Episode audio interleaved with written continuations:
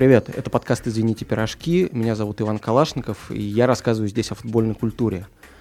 Сегодня рядом со мной Виталий Суворов. Виталик, привет. Привет. И мы будем говорить о дерби и культуре футбольного соперничества. Почему одни матчи могут быть более принципиальными, чем другие, как возникает вражда между клубами и что делать людям, которые болеют за какую-нибудь команду, но не хотят при этом ненавидеть соперника. Виталь, вот любой человек, который читал твои тексты на сайте sports.ru или слушал великий подкаст «Три Миссисипи», кстати, подписывайтесь все и ставьте оценки, э, знает, что ты болеешь за Ливерпуль.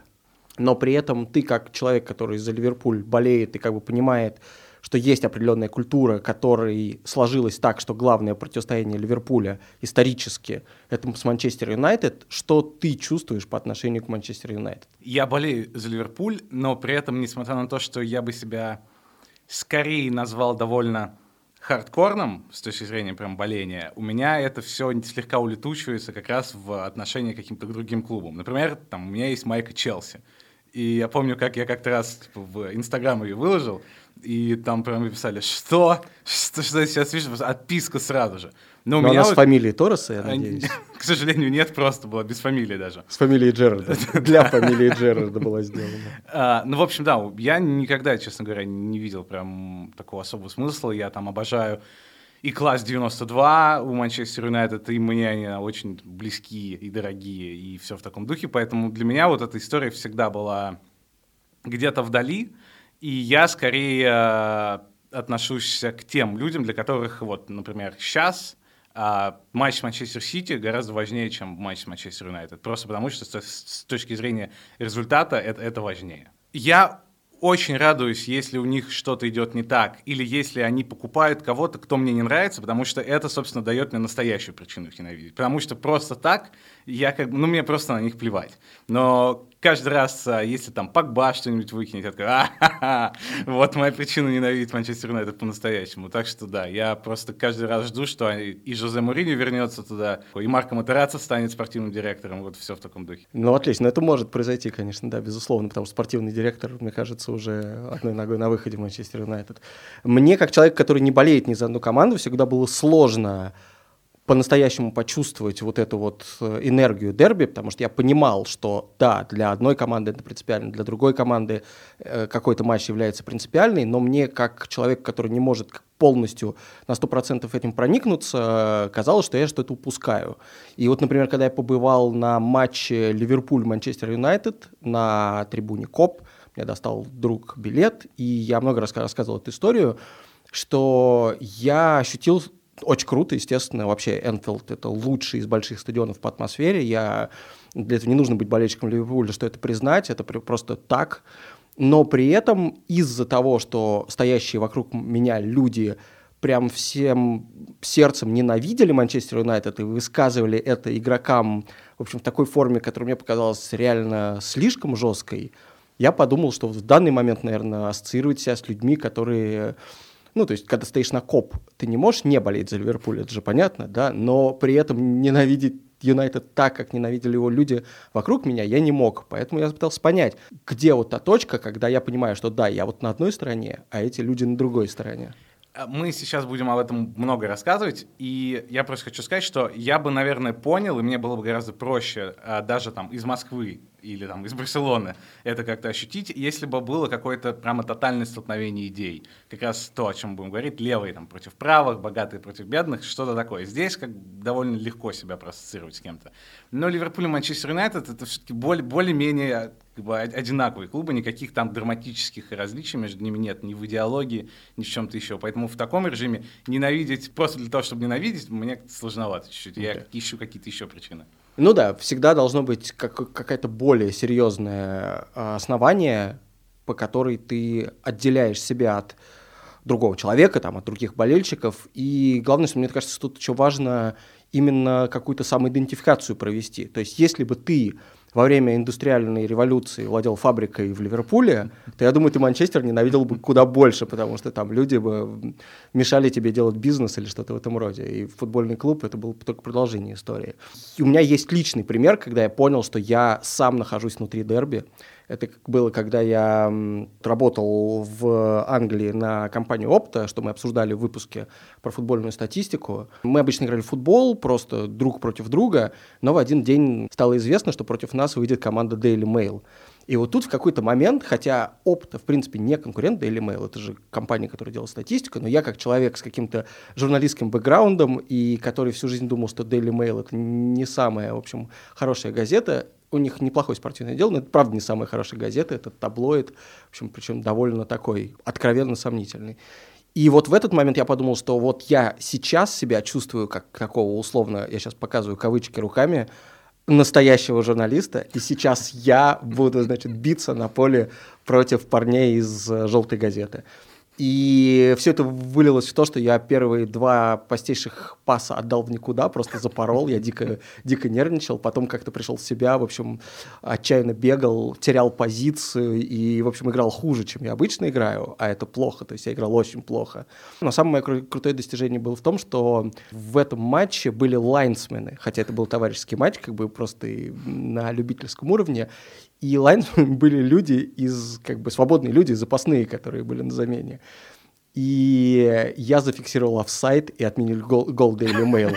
Он действительно был из офсайда, как бы, и несмотря на то, что он был забит в ворота моей команды, на офсайд там правда было, я подумал, что вот это как бы мой вклад в, в победу. А Опта тогда выиграла Daily Mail. И в тот момент, именно потому что я ощущал себя вот как бы очень остро. Я чувствовал, что я нахожусь значит, на одной стороне, а они находятся на другой. И вот для меня это было единственным случаем, когда я ощутил себя внутри настоящего футбольного противостояния. Я, к слову, не уверен, в какой момент э, мы стали э, Манчестер Юнайтед Ливерпуль считать дерби и Барселону Реалом считать дерби, потому что, насколько я помню, в те дни, когда я рос, в те далекие славные времена, э, это означало команда из одного города, и только так дерби было только таким. Ну, с самого начала, да, потому что это был реально один город, где до сих пор этот матч в виде какой-то исторической реконструкции проводится, когда жители с, из верхней части города играют против жителей из нижней части города и просто стараются там мяч закинуть, условно говоря, в какую-то, какую-то стену на окраине. Вот. И да, сначала те команды, которые должны были участвовать в дерби, они должны быть ну, максимально близко друг к другу.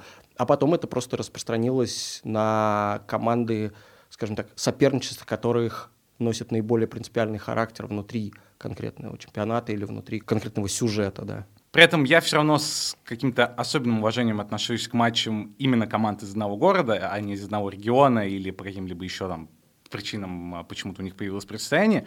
И, а, наверное, самый классный здесь пример — это британские острова Сили, совершенно чудесные, про которые Adidas в нулевых снял рекламу и привез туда Джерарда, Бекхэма, Вира, Балка и прочих звездных игроков.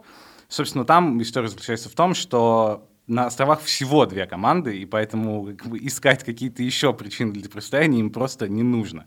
А случилось это так, что в 20-х годах там появилась островная лига, и в какой-то момент там было то ли 5, то ли 6 команд, но шли годы, сначала одна отвалилась, потом другая отвалилась, потом третья отвалилась. В результате в 50-х там осталось две команды, и все это время они играют каждые выходные друг против друга. Причем, что особенно меня радует, то, что у них есть не только чемпионат, хотя, опять же, они играют каждые выходные, у них еще два кубка и суперкубок. И, разумеется, в лучших э, британских традициях, которые бы очень разозлили Юргена Клопа, у них двухматчевое представление в кубке, как будто просто игр мало. Легко, наверное, можно было бы решить, что они давно устали играть друг против друга, что мотивация у них там не очень, но на самом деле я специально посмотрел и выяснилось, что у них прям очень часто решается кто станет чемпионом в последнем матче сезона. И однажды был случай, когда все решила разница забитых и пропущенных. Идеально. Настолько все у них там было круто, что, ну, в общем, ребята просто абсолютные, абсолютные короли. И, во-первых, я бы всем хотел бы сказать, обязательно посмотрите эту рекламу Адидаса. Называется Dream Big. Dream да? Big, да, потому что она действительно удивительная. И, наверное, самая прикольная фраза оттуда, которая лучше всего показывает а, и ритм жизни на этих островах, и уклад, и, и все вот это, она звучит так. Это слова одного из взрослых игроков команды. Он, соответственно, одновременно работает и пожарником, и, и носильщиком багажа в аэропорту. И он сказал а, вот такие слова. «Я пожарный и носильщик багажа в аэропорту. Сегодня у нас туман, поэтому никто не улетает и никто не прилетает. Да, и пожаров тоже нигде нет. Поэтому у него хватает времени играть в футбол, да. Просто добавлю, что Лига островов Силли официально называет себя самой маленькой лигой в мире, ну, потому что там две команды, меньше, в общем, уже нельзя, то есть можно, но тогда дерби не с кем будет играть. И они 17 раз друг с другом играют в чемпионате, и вот эти еще несколько дополнительных матчей. Самое смешное, что все-таки один раз в году они пытаются разбить вот эти сложившиеся составы и проводят матч старики против молодых да, под да, Рождество. На Boxing Day, да. Да-да-да, который не входит, естественно, в общий зачет, но, по крайней мере, когда, знаешь, когда ты представляешь, ты в одной команде с человеком, которого ты как бы видишь каждый день, да, ты наверняка работаешь вместе с ним и там не тушишь пожары вместе с ним. И тут ты еще в одной команде, как бы уже избирать нечего, у тебя хотя бы есть один шанс в году поменяться с ним местами и сыграть против него. И при этом даже в твоем спиче можно увидеть еще одно маленькое противостояние, потому что, насколько я знаю, они уже много лет пытаются в книгу рекордов Гиннесса каким-то образом пролезть, собственно, с, с спичем про то, что они самая маленькая футбольная лига в мире. Но чертовы ирландцы никак не хотят признавать, что самая маленькая футбольная лига находится в Англии, и до сих пор не включили их по какой-то причине в книгу рекордов Гиннесса. Так что там на этих чудесных островах просто сплошные противостояния каждый день. Мощь. Э, я хотел продолжить ирландскую тему. Э, понятно, что как бы географические причины возникновения дерби, противостояния, там, один район против другого района, север города против юга города, богатые жители города против бедных и так далее. Это прям самый частый резон для возникновения дерби. И иногда это довольно смешно, потому что вот мы все знаем, что дерби Ливерпуля с Эвертоном – это практически одни и те же люди. Внутри Ливерпуля нет расслоения какого-то или не было тогда, когда создавались эти клубы, не было существенного социального расслоения, не было религиозного, культурного, еще какого-то расслоения. То есть просто люди разделились на две половины, красные и синие. Все. На самом деле это одни, ну, как бы одни и те же люди, точно так же, как жители островов Силли, одни и те же люди, как бы, и, и в, их развели в команды, названия которых я, кстати, не могу вспомнить. Какие-то там Woolpack Wanderers. Да, да? именно так. И Гаррисон Ганнерс. Гаррисон Ганнерс, да, вот. Но я уверен, что если там человек разбудить среди ночи, не факт, что он точно вспомнит, за какую команду он играет. А есть пример дерби, которое заслуженно считается одним из самых там злейших и э, горячих в мире, где причин для разделения прям очень-очень много. Это дерби Рейнджерс и Селтик. То есть я думаю, что все прекрасно знают, в чем причина разногласий двух клубов из Глазго. Мало того, что болельщики Рейнджерс протестанты и за единую Британию унионисты, а болельщики Селтика в основном за не за единую Британию, потому что это ирла, ирландцы и католики, и у них есть целый ряд и национальных, и религиозных, и политических причин. То есть, э, помимо того, что это два разных футбольных клуба, если на секунду об этом забыть и, например, пойти на матч сборной Шотландии, ты все равно ни в коем случае, как бы болельщик Селтика с болельщиком Рейнджерс не договорится, потому что найдется еще куча поводов там обвинить друг друга в том-то, том-то и том-то. А, но об этом все хорошо известно, нет смысла пересказывать какие-то э, избитые сюжеты, но я хочу отметить, что это противостояние настолько мощное, что оно повлияло а, не только на то, что происходит в Глазго и в Шотландии, но, например, фактически противостояние двух клубов из Глазго определило облик города Белфаст, который находится в Северной Ирландии, то есть на соседнем острове. И это самая удивительная вещь, когда я был в Белфасте, что меня потрясло. То есть город разделен на две части, потому что это Северная Ирландия, там стена между тоже католическим и протестантской частью города, стена между тем, кто за единую Ирландию против Британии, и тем, кто, соответственно, за королеву и этих лоялистов, которые хотят монархию, это все понятно. Но откуда там разделение на Рейнджерс и Селтик для меня до сих пор до конца непонятно. То есть и это тот выбор, который за тебя делает среда, скажем так. Например, ты идешь по той части, где живут католики, и ты видишь, что там парикмахерская, например, вся в цветах Селтика, на входе тебя встречает картонная фигура, там, не знаю, какого-нибудь Скотта Брауна или Нила Леннона, это там всякие заслуженные тренеры и игроки, и ты заходишь внутрь, все бело-зеленое. Если ты идешь в магазин, тебе дают зажигалку в соответствующем каких-то клубных цветах. То есть даже если ты ирландец, ты еще до того, как ты поймешь, что можно выбирать религию, да, что, может, что есть разница между католичеством и протестантом, ты уже непроизвольно выберешь Celtic или Rangers, которые даже не играют в твоем городе, и ты будешь болеть за одну из этих команд и как бы вот, соответственно, впитывать э, то, что идет нагрузку, всю, весь тот смысл, который идет нагрузку к ним. И мне кажется, это, в общем, довольно мощно. И при этом я не могу удержаться и не отпустить небольшой в их сторону панч, потому что я помню, отличная цитата была у Игоря Порошина в тексте о матче Лацио Рома, на котором он был и абсолютно ошалел там и от перформанса Паула Диканию, и от, от баннеров на трибунах, от атмосферы, и от всего остального.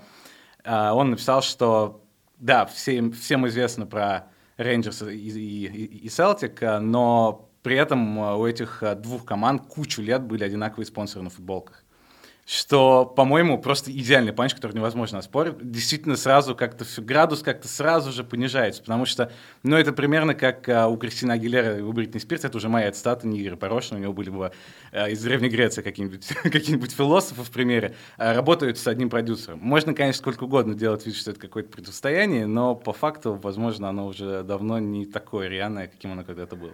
Ну нет, спонсоры это, кстати, то, что обычно выходит за рамки в данном случае, потому что то же самое, как раз-таки продолжая истории про Северную Ирландию, там тоже возникли же еще и клубы. Понятно, что Североирландская лига это, это пушечное мясо для первого квалификационного раунда Лиги чемпионов и, и других Еврокубков.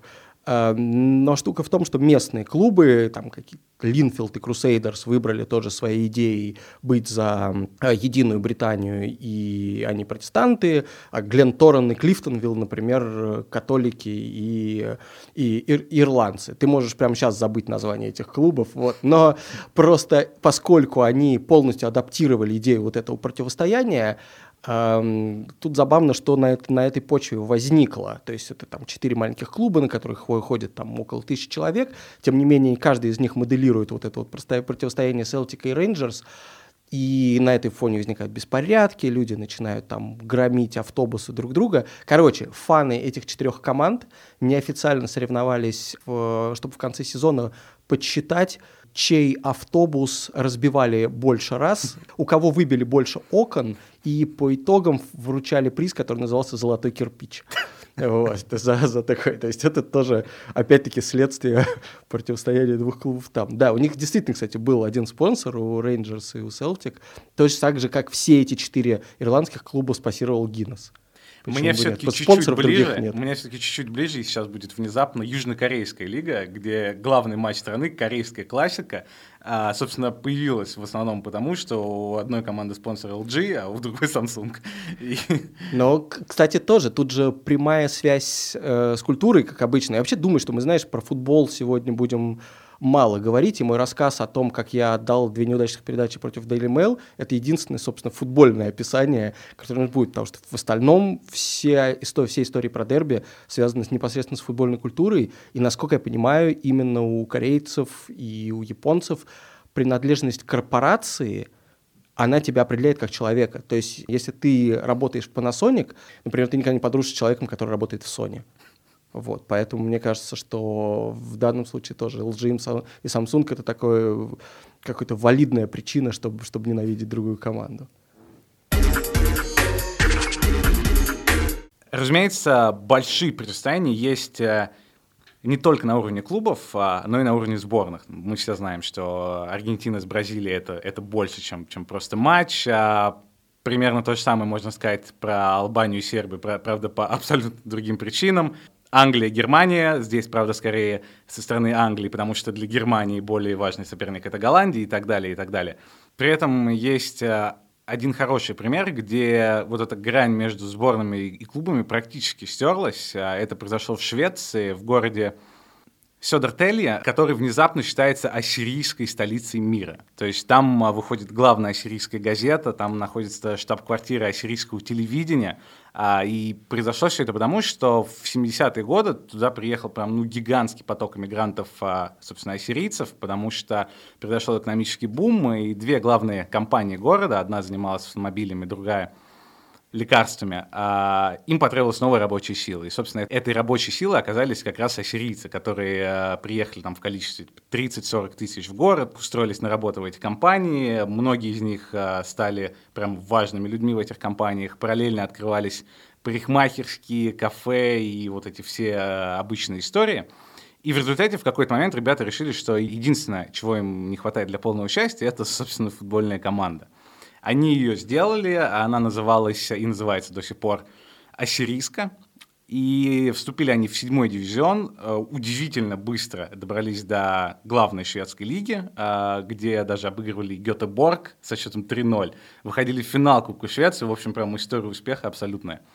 Иммигранты продолжали приезжать в этот город, э, ассирийцы, и в какой-то момент игроков и болельщиков стало так много, что все поняли, что пришло время создавать вторую ассирийскую команду сделали вторую ассирийскую команду, которую назвали Сюрианска. Вот мы с тобой сейчас произносим это название, для нас они, значит, примерно одно и то же. Да. Но штука в том, что это были не одни и те же люди, а вот эти вот люди, которые играли в ассирийске, сильно отличались от тех, кто играл в Сюрианске, потому что это были ассирийцы из разных регионов. Одни, по-моему, из какой-то там Южной Турции, а другие из, из Ирака и Сирии. Ирака, Сирии да, но... там, и так далее. То есть они сами очень хорошо понимали, чем они отличаются, и почему матчи между этими двумя созданными командами будут очень принципиальные. И представляешь, как это все выглядело со стороны шведов, для которых это, наверное, было просто две одинаковые команды.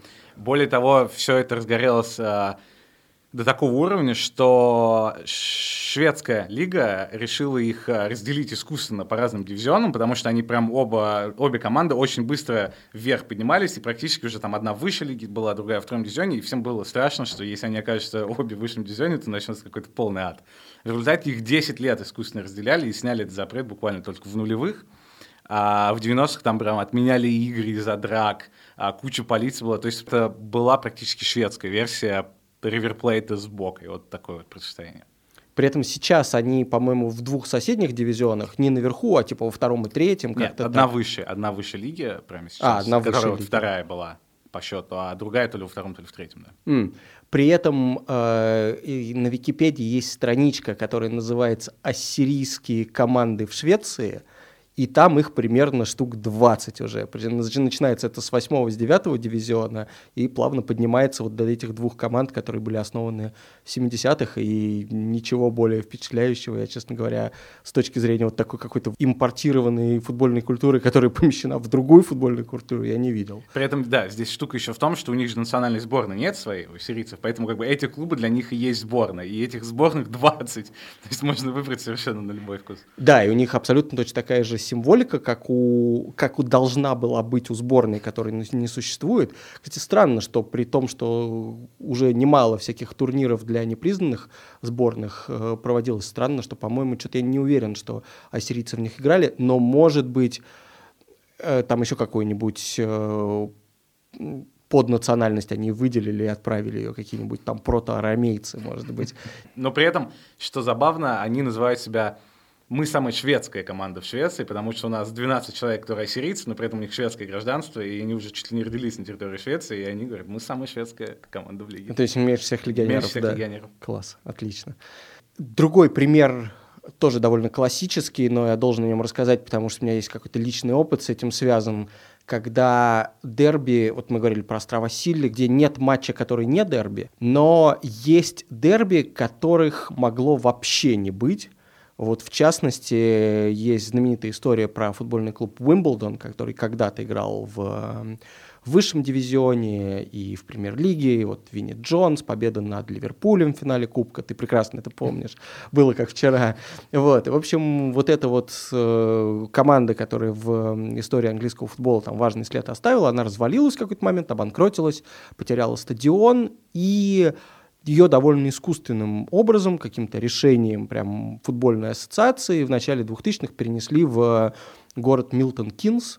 Это просто крупный промышленный город, очень неанглийский, такой построенный после войны на пустом месте, с такой планировкой, как какие-то города в американского Среднего Запада, в общем, какой-то вот такой Канзас-Сити, только посредине Англии. Очень необычный город, с, в основном со всякими офисами, штаб-квартирами крупных корпораций и так далее. И Э, народу туда переехало много, работы там много, но историческая футбольной команды исторически там никогда не было, поэтому решили ее создать искусственно. Естественно, у болельщиков настоящих Уимблдона, которые жили в Лондоне всю жизнь, и когда у них из-под носа увозят команду непонятно куда, там за 100 километров, они очень сильно удивились и в девятом дивизионе основали свой клуб, и то, что сейчас э, носит название Уимблдон, и постепенно поднимали его.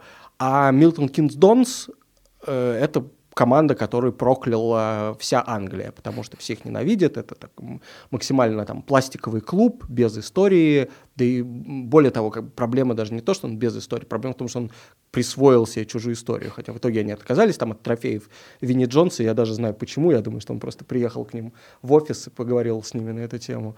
Но, тем не менее, идея была в том, что в тот момент, когда Уимблдон заново основанный начал подниматься по дивизионам в сторону футбольной лиги, а Милтон Кинсдон сыграли там сразу в третьем дивизионе, э, встретиться у них практически не было шанса. Но когда стало понятно, что они движутся навстречу друг другу, и особенно когда они стали вместе играть в кубке, э, стало понятно, что вот нет двух других команд, которые больше бы ненавидели друг друга, вернее, болельщики Уимблдона не могут так сильно ненавидеть никакую другую команду.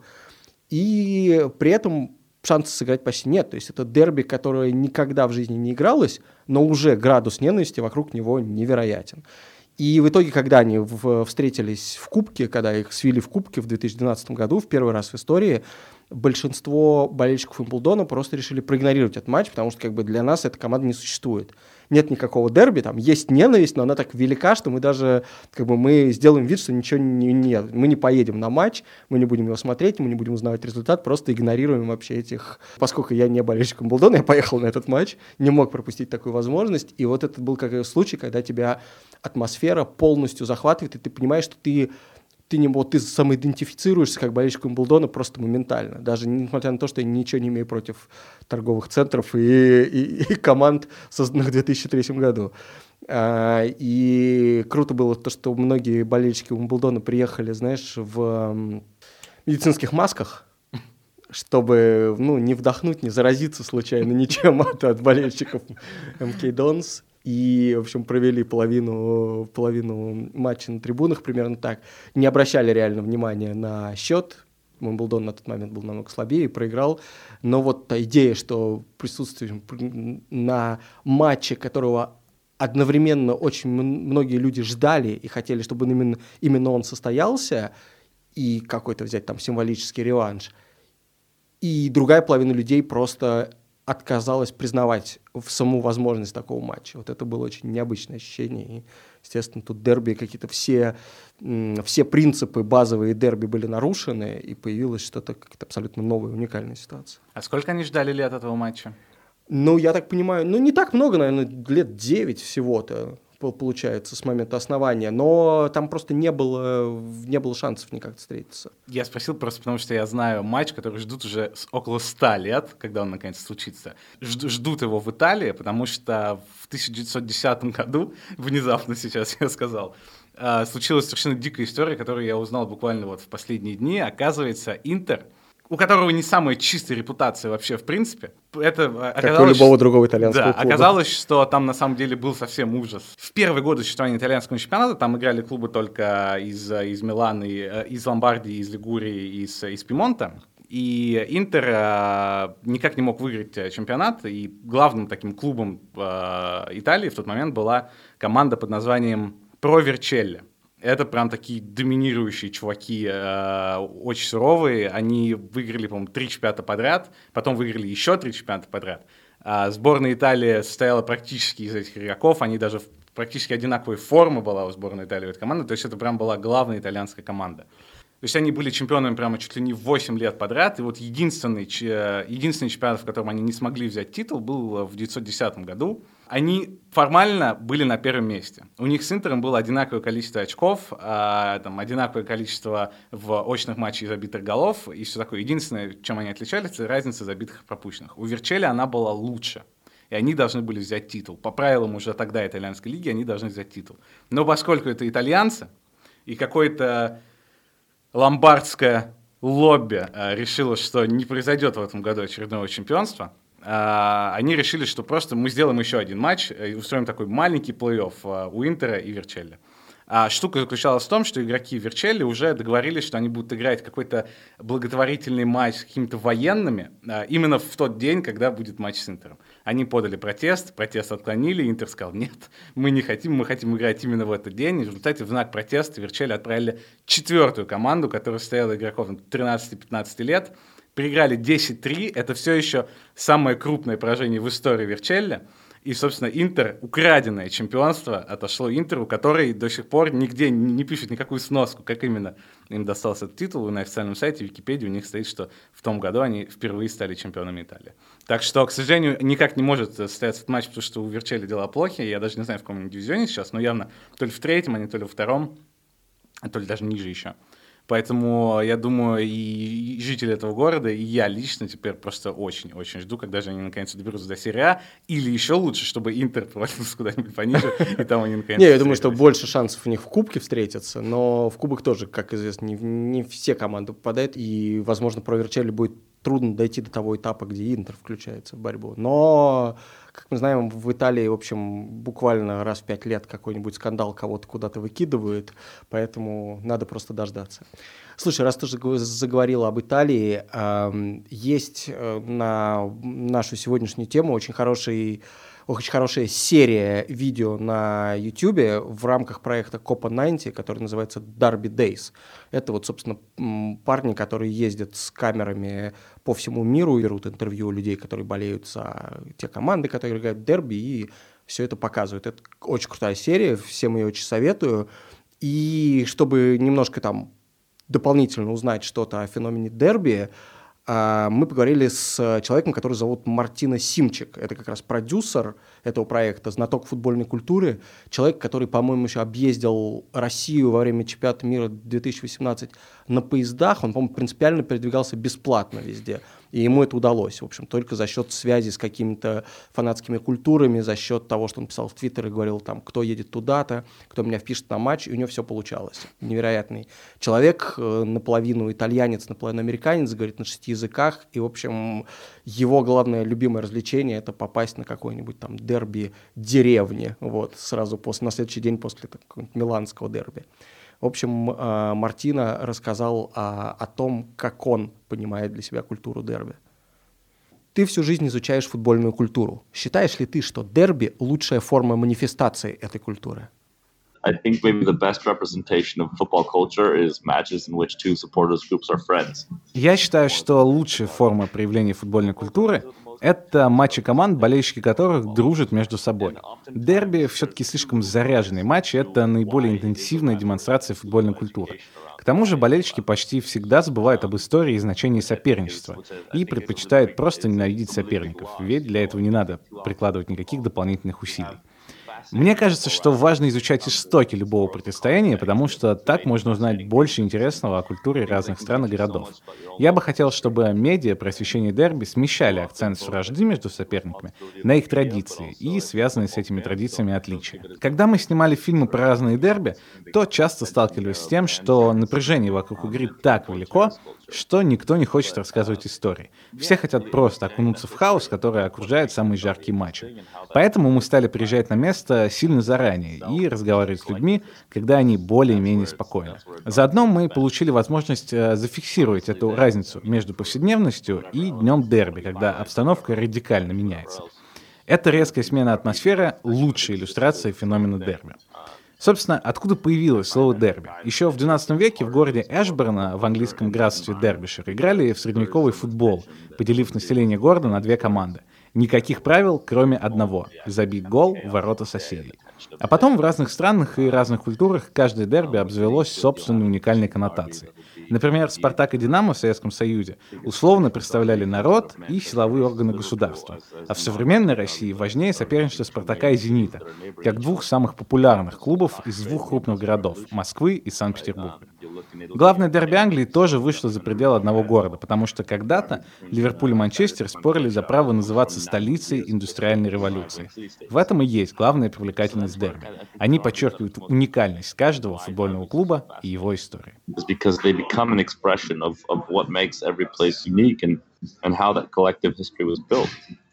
Назови несколько самых удивительных причин для возникновения дерби. there's all kinds of interesting ones. I mean, I, you know, the, the, basis of the rivalry between Portsmouth and Southampton is a fascinating one, right? Интересных примеров очень много. Например, мне нравится история противостояния Портсмута и Саундгемптона. Когда-то докеры из Портсмута устроили забастовку в своем порту, а докеры Саундгемптона ее не поддержали и заняли их рабочие места. Эта история вряд ли правдива, потому что в этих городах совершенно разные порты. В Саундгемптоне торговый, а в Портсмуте военный. И вряд ли одни докеры могли вот так просто заменить других. Но вместо того, чтобы опровергнуть эту историю, в Саундгемптоне решили возненавидеть Портсмут за вранье. И так родилось противостояние, отказываться от которого уже никто не хочет, потому что оно стало частью идентичности этих людей. В Берлине тоже любопытная история. Там сейчас появилось относительно новое дерби между Гертой и Унион. До этого они встречались всего лишь пять раз, и фанаты клубов из разделенного города дружили между собой, вплоть до того, что до падения стены фанаты Униона из ГДР ездили поддерживать Герту на Еврокубковые матчи в Чехословакию, куда им был разрешен доступ. А в Италии предметом противостояния может стать даже еда. Например, болельщики Аталанты считают, что в пасту казанчелли можно класть бекон, а болельщики Бреши уверены, что делать этого нельзя. Понятно, что чаще всего причиной соперничества становятся либо классовые, либо политические разногласия. Например, Милан беднее, а Интер богаче. Реал Мадрид за короля, а Барселона за республику. Но, если копнуть чуть поглубже, можно обнаружить э, совершенно невероятный сюжет. Within the actual kind of real derbies, uh, these, these smaller ones is often ones that are much, much more intricate. Какое дерби ты бы рекомендовал посетить прямо сейчас? Не ради футбола, а ради атмосферы. I mean, where is the most intense, scary, crazy? The Balkans. Самые безумные, страшные, насыщенные события дерби на Балканах. В Греции тоже творится черт что, но там на трибуну почти никогда не пускают выездных болельщиков. Тем не менее, беспорядки вокруг стадиона и драки с полицией гарантированы. В Сербии тоже круто, хотя там даже фанаты одной команды могут разделяться на фракции и болеть каждый по-своему. Ну и там в целом довольно небезопасно. Но атмосфера космическая. Дерби Левский и ЦСКА в Болгарии – одно из лучших по атмосфере, на которых я был. То же самое могу сказать про дерби Рапида и Стяова в Бухаресте. Это 90 минут пения, пиротехника, кореография в первом тайме, кореография во втором тайме и так далее. Нон-стоп движуха на трибунах. Настоящее зрелище. Могу вывести такую закономерность. Чем меньше денег вложено в футбол, чем меньше финансовый интерес вовлеченных сторон, тем лучше для атмосферы. Если у вас нет огромного контракта с телевидением, то можно спокойно остановить матч из-за дыма фаеров, а потом продолжить. Если клубом не владеет госкомпания, то никто не будет беспокоиться о том, что написано на баннерах. Чем больше у болельщиков свобода самовыражения, тем круче находиться на стадионе. Но вообще лучшим дерби в современном футболе я считаю ежегодный матч Бока Хуниорс и Ривер Плейт. Когда они встречаются в чемпионате или Кубке Либертадорес, то выездных фанатов не пускают на трибуны. А вот товарищеская игра, которая обычно проходит зимой в городе Мардель-Плата, собирает 30 тысяч фанатов обеих команд, по 15 тысяч с каждой стороны. И они устраивают лучшее шоу в мировом футболе. And you have 15,000 fans of Boca and 15,000 fans of River, and it's the best atmosphere in world football. Раз уж и ты, и Мартинов вспомнили матч Бока-Ривер, и, конечно, избежать разговора о суперклассика просто невозможно. Даже у нас был отдельный подкаст про матч в Мадриде, когда он состоялся. И действительно, я вот точно так же получил невероятное впечатление именно от того, что стадион был разделен на напополам между фанами Боки Ривера, и несмотря на то, как складывался матч, было понятно, что люди просто делают атмосферу, вот, вне зависимости от того, какой счет, что они в Мадриде, а не в Аргентине, где-то еще. И это, это было невероятно. И мне в этом смысле нравится, что дерби, особенно такие, с такой историей, как Бока Ривер и вообще все важные, долгие, принципиальные дерби, они не только сложились под влиянием каких-то причин географических, политических, религиозных и так далее, но они, в свою очередь, после того, как вот уже дерби устоялись, уже футбольные причины начинают немножко менять культуру. То есть какие-то истории, которые возникают по ходу дерби, они уже проникают в фольклор, и, условно говоря, из-за этого разделения появляются какие-то байки или смешные явления, которые потом люди друг другу там пересказывают. Вот, например, ты знаешь, как оскорбить человека одной буквой? Не представляю. Ты даже видишь, ты даже ответить одной буквой не смог, не то что оскорбить. Короче, штука в том, что болельщики Боки могут оскорбить болельщиков Ривера всего одной буквой. Это буква «Б», потому что несколько лет назад Ривер Плейт впервые за всю историю вылетел в дивизион «Б» во второй. И поскольку в Аргентине это просто называют «Б», они стали писать просто одну букву на стенах где-то в их районе и так далее. То есть не нужно было рисовать большой граффити. Достаточно было написать «Б», и им уже становилось настолько стыдно, что, в общем, э, что это было самое, самое эффективное. И вместо «River Plate» болельщики Боки стали говорить «River Plate», потому что, в общем, это тоже унижало их соперника с их точки зрения. И вторая история про них же, это что иногда можно увидеть болельщика Боки, у которого на спине написано «Метат Масуна», это значит половина плюс один.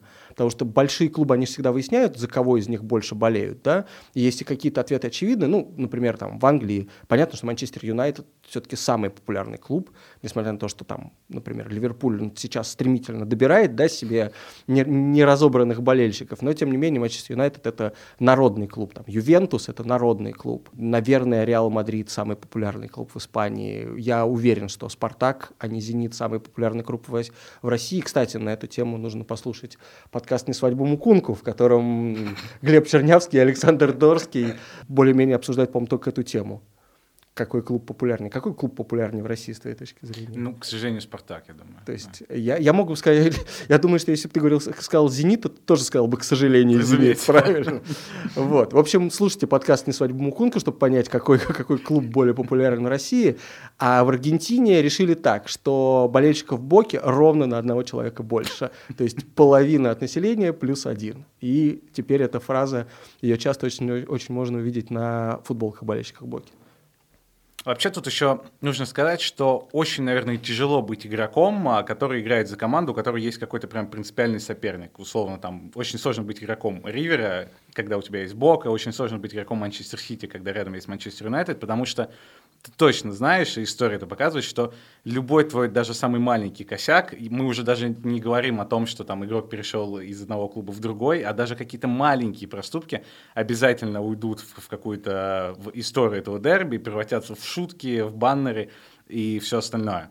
Э, скажем, э, в дерби Рома-Лацо в, в в какой-то момент очень любили прикалываться над Франческо Тоти, который выпустил очень странную книжку с анекдотами, и болельщики Лацио, естественно, не упустили шанс простебать его прямо во время дерби на трибунах, а, заявив, что это, это может быть смешно только самому Тоти, потому что там действительно все было печально.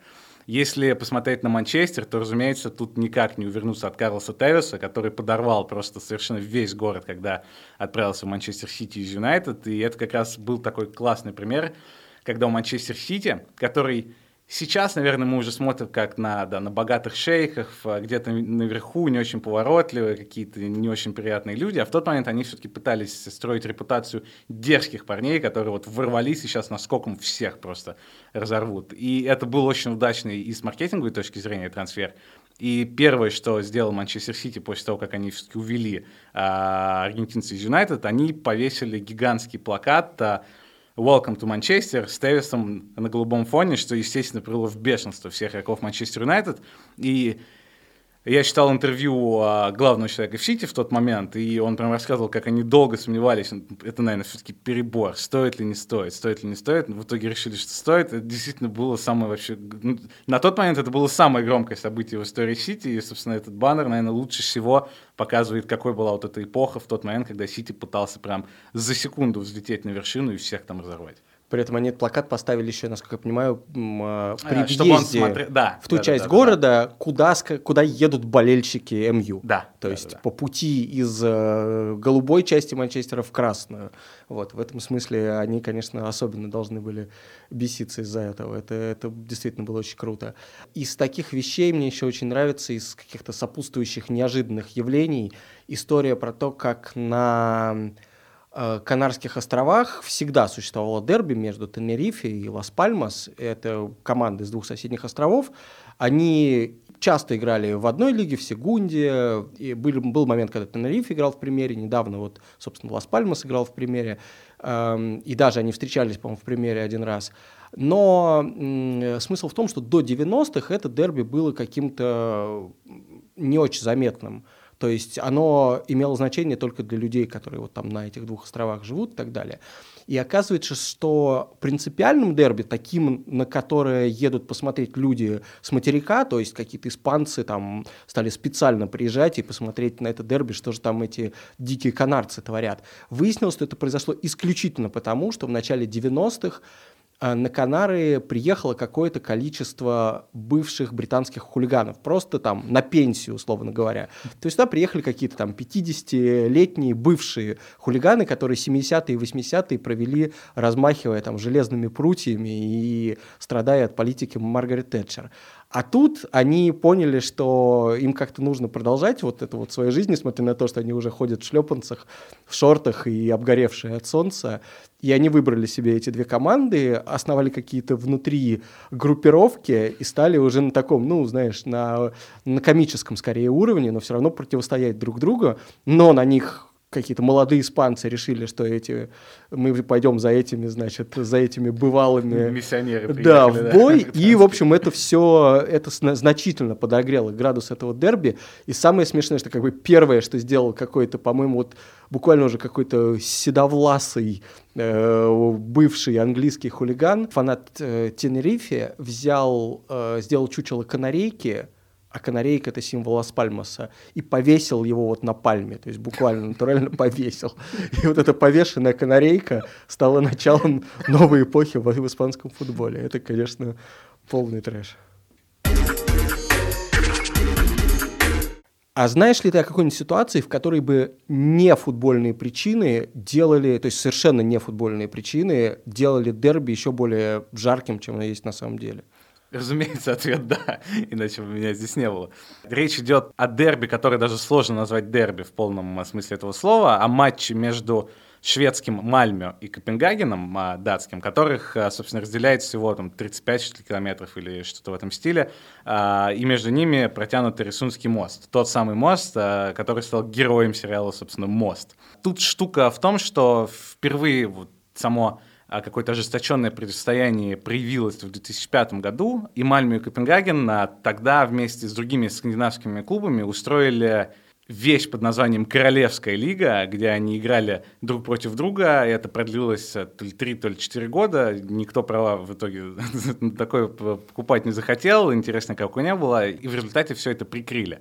Но небольшое наследие этого, этой Royal League осталось, потому что в 2005 году случился матч в Копенгагене, и фанаты Мальмё э, отлично его запомнили, так как там случилась большая драка с полицией датской, и ребята со стороны Швеции утверждали, что полиция на них безосновательно напала, что они там разбили кому-то голову дубинкой. А, в общем, большой был скандал, и Мальмö даже в суд пошел, три года пытался засудить этих полицейских, в результате непонятно, чем там все это закончилось. В Копенгагене эту историю давно забыли, у них свои а, истории в датском чемпионате, с Бронбю матчи, которые там самые важные в лиге. И для, как бы, к Мальме они, на самом деле, никаких там особенных чувств не испытывают. В Мальме же наоборот, поскольку они все эти годы отчаянно ждали каких-то извинений от Копенгагена и так их не дождались, а, а потом появился сериал «Мост», который вообще показал всему миру и напомнил всем, что насколько близко эти города находятся, да. что... И он же как бы еще подчеркнул, собственно, противостояние Дании и Швеции, то есть эти города, они не просто друг с другом, ну, как-то слишком близко, и у них же нету спортивного соревнования, в котором они могли бы регулярно выяснять, кто круче, а они скорее такие города-витрины двух стран, которые слишком близко друг к другу и постоянно выясняют, кто из них лучше. И более того, на самом деле в Копенгаген съездить из Мальмö быстрее, чем в любой другой город, где находится другая команда шведской лиги. То есть для Мальмö действительно географически самый близкий соперник из всех. И, собственно, в прошлом году они встретились а, в Еврокубках впервые. В Копенгагене не придавали никакого вообще этому значению и не считали, что что-то случится, просто относились к этому как к обычному Еврокубковому матчу, который проходит просто буквально в, в, в соседнем дворе. А Мальмы прямо готовились и писали какие-то угрожающие в соцсетях сообщения, что вы приедете в Мальму, мы будем ждать вас на станции. В общем, всячески пытались как-то превратить это в какой-то действительно большой матч. А, ничего особенного из этого не получилось, довольно спокойно все прошло. Но, тем не менее, как бы такой степ а, взаимный, а, ну, все-таки с перекосом а, из Мальмы в, Копенга... в, в Копенгаген он, а, он существует. И, разумеется, они нашли еще несколько причин ненавидеть Копенгаген, потому что, во-первых, а, в Швеции действует такое же правило, как в Германии, 50 плюс 1, то есть основные владельцы Мальмы — это фанаты. А в Копенгагене, который появился в 1992 году в результате слияния двух а, более мелких клубов и владеет ими корпорацией. В общем, это такие проклятые капиталисты. А народный клуб — это Мальме, который уже сто лет существует и борется за все чисто и, и правильно. И поэтому болельщики Мальмы все-таки, мне кажется, не оставляют надежду, что однажды их матч с Копенгагеном действительно станет большим событием. Может быть, к тому моменту они опять объединятся в эту королевскую лигу и будут играть постоянно. Потому что, мне кажется, это был очень амбициозный проект. То есть там были именно монархические страны, Швеция, Дания и Норвегия. И король и королева, соответственно, Дании и Швеции, или Швеции и Дании, встретились на этом мосту и пообедали даже на нем, чтобы таким образом провозгласить начало соревнования. Мне кажется, что это реально задумалось как нечто очень мощное, но потом, в общем, довольно быстро действительно исчезло. Ты упомянул, что болельщики Мальме и Копенгаген очень по-разному к этому относились, и это тоже характерная для дерби вещь, что одна сторона, например, часто бывает заинтересована в конкретном матче и в победе в конкретном матче куда больше, чем другая сторона. И в Италии, в частности, как следствие вот такого неравенства, у людей появляется желание болеть против, не только за своих, например, твоя команда играет в третьем дивизионе, а твой принципиальный соперник сейчас в первом. И как бы по, поскольку у тебя там в третьем что-то происходит статусом поменьше, то ты начинаешь активно болеть против. Итальянцы это называют словом «гуфаре». Я его просто произнесу, чтобы звучало получше, но, в общем, смысл этого понятен. Например, болельщики Интера болели за Ливерпуль в финале Лиги чемпионов 2005. И для них там три гола и победа в серии пенальти – это была такая же радость, как для Бенитоса, Джерарда и всех остальных. Ты когда-нибудь болел, например, против Манчестер Юнайтед в матче, где не играл Ливерпуль, вот прям сидел и думал, как бы хочу их поражения? Или против любой другой команды? Так, сейчас это внезапно. У меня был очень драматичный момент, когда в 2008 после того, как э, Ливерпуль из Лиги Чемпионов вылетел, а я очень надеялся увидеть их в Москве. В итоге я увидел Манчестер Юнайтед и Челси, и я одинаково ненавидел оба клуба. Это, это был, мне кажется, единственный в истории случай, когда я болел одновременно против обоих клубов, которые играют в одном То есть, а любой бы исход Да, я надеялся, устроил. что они просто они оба проиграют. Что Практически так и произошло. Практически так и было, потому что они оба очень были близ, близки к тому, чтобы проиграть в этот день. В общем, для болельщиков какой-то команды то, что то, что, например, футболист играл за принципиального соперника, э, может быть в общем, важным фактором для того, чтобы долго его не принимать в качестве игрока своей команды. Мне очень понравилось, что был случай, когда футболист по имени Энцо Мореско был такой в начале 2000-х, он перешел из э, Ювентуса в Фиорентину. То есть не то, что это прямо прямые соперники, но тем не менее одни из соперников, и скорее его болельщики Ференти, Ферентины ненавидят Ювентус, в принципе, как самую популярную команду. Вот. И у Ювентуса есть довольно интересное прозвище Гобби, что значит «горбуны». Это какая-то сложная легенда, что там у них была только какая-то форма у которой на спине как будто надувался горб, когда они бегали, потому что а там... не с Фиатом это связано, что у Фиата как бы... О, это интересная версия, но впиши ее в Википедию, потому что, в общем, источники расходятся. Нет, по-моему, это связано с, эм, с тем, что вот на груди была шнуровка такая, знаешь, и через эту шнуровку падал ветер, и при беге сзади, надувалось, э, сзади надувался горб, что-то в этом роде. По крайней мере, однозначного объяснения тому, почему их так прозвали, нет. Но, тем не менее, болельщиков Ювентуса зовут Гобби, и э, короче, когда игравший в Ювентусе Мореско пришел в Ферентину, болельщики после его презентации э, заставили его снять футболку, принесли воду и какие-то тряпки и швабры и начали ему натирать спину, то есть как бы они символически оттерли горб с его спины. Но это, правда, было сделано при его согласии, и как бы это все была шутка, это было несерьезно, не то, что они его там, как болельщики московского «Динамо» с пейнтбольными ружьями, понимаешь, приезжали. Нет, нет, нет, это все было с согласия игрока, но... И он понимал, что как бы если он пройдет через такой ритуал, то наверняка станет местным любимцем тут же. Вот, тоже очень смешно, как, как, как бы как боление против определяет какое-то поведение.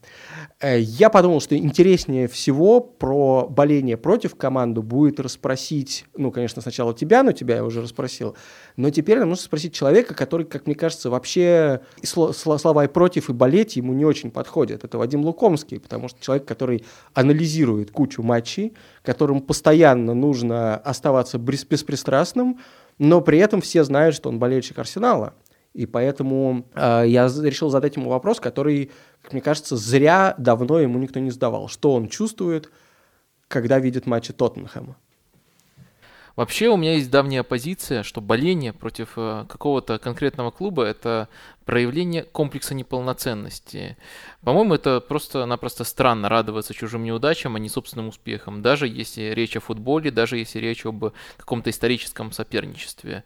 Но я, к сожалению, не идеален. У меня тоже иногда этот комплекс проявляется. Если есть клуб, против которого я готов иногда притапливать, это, конечно же, Тоттенхэм. Но помимо вот этого моего давнего убеждения, мне тяжело это делать, в том числе потому, что я часто не просто смотрю футбол, футбол, не просто болею за Арсенал, но еще пишу тексты. Вот на фоне этого вообще тяжело ненавидеть э, Тоттенхэм. Для себя я очень четко разграничил э, в социальных платформах, главное из них для меня Твиттер, допустимы некоторые подколки. В текстах никогда. В текстах это просто-напросто невозможно. Я считаю, если ты взялся писать, то ты должен быть объективен. Конечно, абсолютной объективности не существует, но стремиться к ней ты обязан.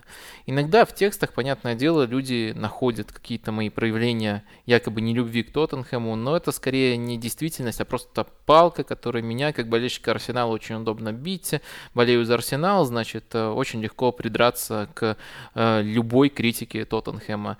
Причем, как правило, придираются априори субъективные люди, болельщики Тоттенхэма. Мне кажется, это все-таки такие легкие додумывания, потому что в текстах я прямо очень четко себя держу в рамках. Каждый аргумент могу подтвердить фактурой, и, наверное, еще важнее то, что на дистанции легко отыскать примеры того, как я прямо четко хвалю Тоттенхэм, когда это действительно состыкуется с фактами, состыкуется с реальностью. Просто э, хвалить Тоттенхэм из страха, что меня заподозрит э, в хейте, я не буду. Еще раз скажу, что я стремлюсь, как минимум стремлюсь к объективности в своих текстах. Совсем другая ситуация у меня сложилась э, в Твиттере. Там действительно вы легко найдете подколки. Например, я себя буквально сдерживаю, мне чуть ли не на, на каждое такое ироничное поражение Тоттенхэма хочется написать э, что-нибудь э, связанное с их мото, которое идеально просто для троллинга. У них есть мото «Can't smile without you».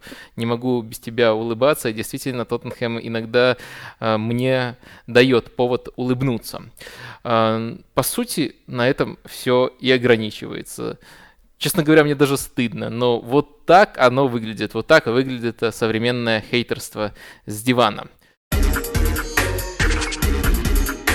Кстати, слушайте Вадима Лукомского в подкасте «Капучино и Катынача» и обязательно посмотрите первый выпуск видео подкаста, который они сделали вдвоем с Игорем Порошиным. Это час с лишним... Величайшего арт-перформанса. Да, в духе, в духе YouTube, последнего да. сезона «Игры престолов», когда все в темноте, и, в общем, и люди анализируют футбол так, как, как они сами говорят, на 10 тысячах над уровнем аналитики, да, как-то так. Э, так, такой, такой панчлайн в подкасте. Кстати, насчет тысяч километров э, понял, что обязательно нужно сказать про дерби, которое возникло исключительно благодаря цифрам. Это дерби команды из э, Новой Зеландии и команды из Австралии, потому что команда из Новой Зеландии, Веллингтон Феникс, она заявилась в Австралийскую лигу, но при этом она находится в Новой Зеландии. Понятно, что если смотришь на карту, думаешь, что Новая Зеландия и Австралия рядом, на самом деле это не так. Там огромные расстояния. И чтобы прилететь на матч с командой из, из Перта, с э, западного берега Австралии, э, этому Веллингтону нужно преодолеть 5200 километров. Это расстояние от Барселоны до Афганистана, условно говоря.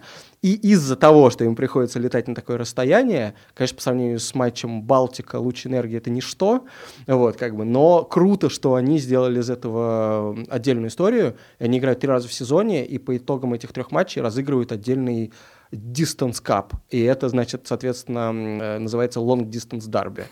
И клубы, что самое крутое, они некоторым количеством болельщиков оплачивают часть то ли перелета, то и бесплатно представляют билеты и, по-моему, выделяют для них один самолет, чтобы они смогли вот на, эту, на этом дерби попасть, потому что так это довольно сложно сделать. Это очень крутая история. О цифрах есть э, еще одна история. Она здесь касается двух команд из, а, из Джида и из Мекки. Собственно, это Аль-Тихат и Аль-Варда, и здесь совсем все просто, потому что ребята просто уже 50 лет не могут решить, а какой из клубов появился раньше потому что официально, по официальной информации э, Аль-Тихад появился в 28-м, по-моему, году, а Аль-Варда появился в 45-м. Я сейчас подумал, что это до нашей эры, да? Нет, нет, это в 900 Хорошо. да. Но при этом Аль-Варда утверждает, что до 45 -го года они просто под другими названиями играли уже 50 лет до этого. Никаких совершенно подтверждений ни у кого вообще нет, поэтому они 50 лет все друг другу отчаянно пытаются доказать, что кто, кто же из них появился раньше может считаться старейшим клубом страны. Класс. Э, слушай, последняя вещь, которую мы практически не затронули, это хотя она тоже довольно очевидно, это разделение по политическому признаку, да, понятно, что очень часто фанаты могут быть радикально правыми, радикально левыми. В случае Испаньола, о котором тоже тут как бы в этом подкасте я же неоднократно рассказывал, есть и правые фанаты, и левые фанаты, которые просто сидят на, на разных трибунах и не очень друг друга любят. Есть и какие-то вообще совершенно невероятные сочетания, типа правых каталонских националистов, которые за то, чтобы отделиться от Испании, но потом здесь устроить что-то типа монархии. В общем, люди бывают очень разные, но э, из-за в целом каких-то более левых э, республиканских и индепендентистских настроений Барселоны я очень часто видел здесь людей в э, символике, наверное, самого известного левого клуба в мире, гамбургского Санкт-Пауля. Вот у них есть дерби с Гамбургом по территориальной основе, а еще есть у них дерби вот как раз с противоборствующей идеологией. Да, с Ганзой, а, который живет в городе Росток, и это для Сан-Пауля гораздо более важная штука, чем матч с Гамбургом, где как бы особого противостояния нет, особых причин как ненавидеть сильно друг друга. Это, конечно, не, такая, не такое спокойствие, как у Ливерпуля с Эртоном, но тем тем не менее ничего там прям особенно драматичного нет. А с Ганзой все гораздо серьезнее, потому что, да, Сан-Паули — это возможно, самый панковский, а, левый анархистский клуб вообще планеты Земля. Это ребята, которые э, максимально антифашисты, регулярно устраивают какие-то акции в поддержку всех возможных меньшинств, а, в поддержку иммигрантов и, ну, то есть в поддержку вообще вс- всего, вс- всего хорошего, что только есть. А, в то время как Росток — это абсолютно другая история. Это а. один из тех а, немецких городов, которые после объединения Германии оказались в, в другой части вообще мироощущений и в плане ценностей, и в плане взглядов отличаются от, от Сан-Пауля настолько, насколько это в принципе возможно. Там куча ультраправых людей, куча неонацистов и всех этих странных ребят — и такая главная штука, которая произошла, это было в 92 году, и Росток стал известен тем, что там случился дикий погром, когда неонацисты пришли в иммигрантское общежитие, там было много вьетнамцев, они все это и сожгли, все это избили кого-то, это прям дикое событие. По-моему, это было самое большое, самая большая штука а, в таком стиле в послевоенное время. И, собственно, примерно в это же время туда приехали Сан-Паули впервые э, с Ганзой сыграть. И, разумеется, там э, куча драк на трибунах, куча полиции. Если смотреть с точки зрения того, сколько человек из полиции приходится на одного болельщика, то вот это самый такой главный матч мира, потому что там на одного болельщика, на одного полицейского 12 болельщиков приходится. Что-то, в общем, что, что-то в таком стиле, какие-то дикие совершенно цифры. И поэтому, да, вот а, все эти годы, такое главное дерби Германии, это совсем не Бавария с Боруссией с, точки зрения накала, а дерби, который находится вообще вдали от, от первой Бундеслиги. При словах 12 э, болельщиков на одного полицейского я сразу представил себе стадион в Саранске, на котором играет, например, Тамбов, и подумал, что там, в принципе, такое же может быть соотношение, но совсем по другим причинам. Но, кстати, самое главное, чем мне нравится дерби как идея, это то, что оно возможно абсолютно в любой точке мира. И несмотря на то, что мы сейчас рассказывали про какие-то довольно дикие причины, какие-то причины, которые выбиваются из общего ряда, на самом деле они всегда будут все максимально простыми. Где бы вы ни жили, как бы в какой точке бы вы ни находились, если там есть футбол, то, скорее всего, там есть и другая команда, и, скорее всего, у них существует дерби. То есть достаточно просто находиться рядом друг с другом. В этом смысле это очень круто, потому что такие матчи будут всегда интереснее, чем обычные матчи этих команд в своих чемпионатах. Это был подкаст «Извините, пирожки» про культуру футбольных дерби. Здесь был Виталий Суворов. Болейте за Ливерпуль. И Иван Калашников. Пока. Болейте за всех.